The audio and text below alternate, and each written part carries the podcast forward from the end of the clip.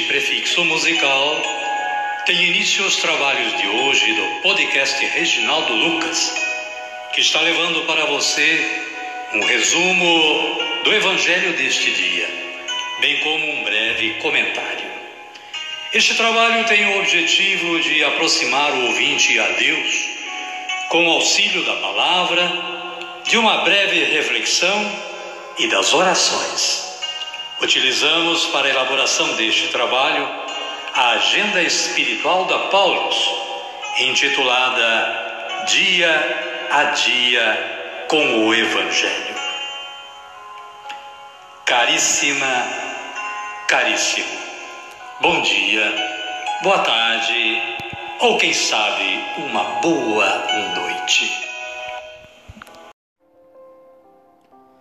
Hoje é 6 de dezembro de 2022, terça-feira da segunda semana do Advento. Com base no site do Vaticano, nós fomos buscar o santo de hoje, dentre muitos que existem, e que é São Nicolau de Bari, bispo de Mira. E o que pudemos obter como introdução à história desse santo é o seguinte: teve uma vida de obediência. O nome Nicolau. E ele nasceu em Patara, uma cidadezinha marítima da Lícia, na Turquia meridional, no terceiro século depois de Cristo, em uma família rica que o educou ao cristianismo. A sua vida, desde a sua juventude, foi marcada pela obediência. Ao tornar-se órfã, ainda muito jovem, de pai e mãe, Nicolau, recordando a passagem evangélica do jovem rico, empregou toda a riqueza paterna à assistência dos necessitados, enfermos e pobres.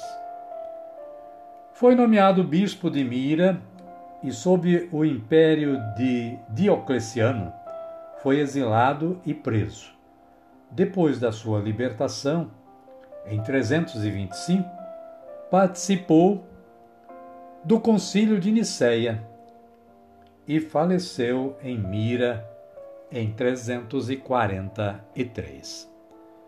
Foram muitos os episódios transmitidos sobre Nicolau e todos dão testemunho de uma vida ao serviço dos mais fracos pequeninos e indefesos. São Nicolau de Bari, bispo de Mira, rogai por nós. Caríssima, caríssimo, as leituras desta terça-feira são as seguintes. Isaías capítulo 40, versículos 1 a 11 fala do anúncio da libertação. O salmo responsorial é o de número 95 ou 96, em seus versículos 1 e 2, 3 e 10 a C, 11, 12 e 13. A antífona para este salmo é: Olhai e vede, o nosso Deus vem com poder. O Evangelho de Jesus Cristo, narrado por Mateus, está no capítulo 18, versículos 12 a 14. É a parábola da ovelha perdida. No contexto do versículo 14, nós podemos ver a seguinte expressão: O Pai que está nos céus não deseja que se perca nenhum desses pequeninos.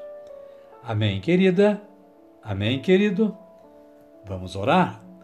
Vamos dizer assim: Vinde, Espírito Santo, e enchei os corações dos vossos fiéis e acendei neles o fogo do vosso amor. Enviai o vosso Espírito, e tudo será criado, e renovareis a face da terra. Oremos. Ó Deus, que instruístes os corações dos vossos fiéis com a luz do Espírito Santo, fazei que apreciemos retamente todas as coisas, segundo o mesmo Espírito, e gozemos sempre da sua consolação. Por Cristo Senhor nosso.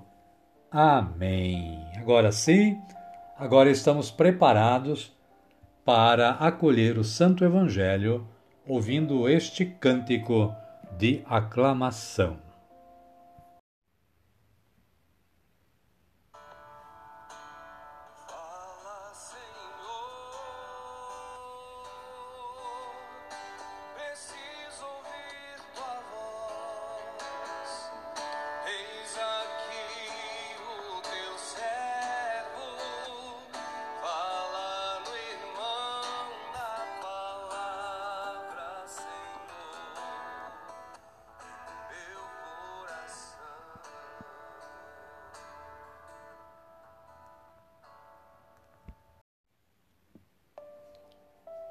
O Senhor esteja conosco, Ele está no meio de nós. Evangelho de Jesus Cristo segundo Mateus. Glória a vós, Senhor. Capítulo 18, versículos 12 a 14. Naquele tempo disse Jesus a seus discípulos: Que vos parece? Se um homem tem cem ovelhas e uma delas se perde, não deixa ele as noventa e nove nas montanhas para procurar aquela que se perdeu? Em verdade vos digo: se ele a encontrar, ficará mais feliz com ela do que com as noventa e nove que não se perderam. Do mesmo modo, o Pai que está nos céus não deseja que se perca nenhum desses pequeninos palavra da salvação. Glória a vós, Senhor. Amada, amado de Deus, o breve comentário de hoje é extraído na palavra de, do Papa Francisco da, da, da reza do Ângelus, de 11 de setembro de 2022. E ele diz: Irmãos e irmãs, Deus é assim ele não está tranquilo se nos afastamos dele. Sofre, treme no íntimo e põe-se em movimento para ir à nossa procura até nos reconduzir aos seus braços. O Senhor não calcula as perdas e os riscos. Tem um coração de pai e de mãe e sofre pela falta dos filhos amados. Mas por que sofre se este filho é um desventurado? Foi embora? Sofre, sofre. Deus sofre pela nossa distância e, quando nos desviamos, espera o nosso regresso. Lembremos-nos, Deus está sempre à nossa espera de, de braços abertos, seja qual for a situação da vida ou na vida em que estamos perdidos. Como diz um salmo, ele não dorme, ele vela sempre sobre nós. Amém, querida? Amém, querido? Então vamos orar. A minha oração de hoje é assim: Senhor, peço perdão pelas vezes que não dei obediência aos vossos preceitos causando a vossa tristeza. Peço a graça do discernimento, do arrependimento e do retorno aos vossos braços. Amém. E assim, querida, querido, nós estamos quase no final do nosso trabalho. Convido você a erguer os braços aos céus e orar comigo do jeito que Jesus nos ensinou a orar, dizendo assim: Pai nosso que estais nos céus, santificado seja o vosso nome.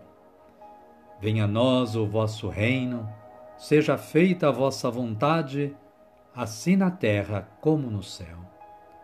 O pão nosso de cada dia nos dai hoje.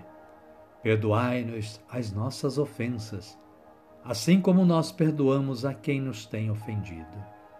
E não nos deixeis cair em tentação, mas livrai-nos do mal. Amém. E desta forma, chegamos ao final do nosso trabalho de hoje. Nós queremos agradecer mais uma vez a Deus que nos dá sempre esta força, mas também agradecer a você que está aí disponível, disposto e sempre, todos os dias, sintonizando o podcast Reginaldo Lucas para ouvir a palavra de Deus e este pequeno comentário que a Paulo nos oferece. Também espero que você esteja compartilhando este trabalho de evangelização com todos os seus contatos de internet, com sua família e com todos os seus amigos e amigas. Desejo que você continue tendo junto à sua família um bom dia, uma boa tarde ou quem sabe uma boa noite. E que amanhã você esteja novamente disposto e disponível a ouvir o podcast Reginaldo Lucas. Fiquem todos com Deus e até amanhã, se Ele nos permitir.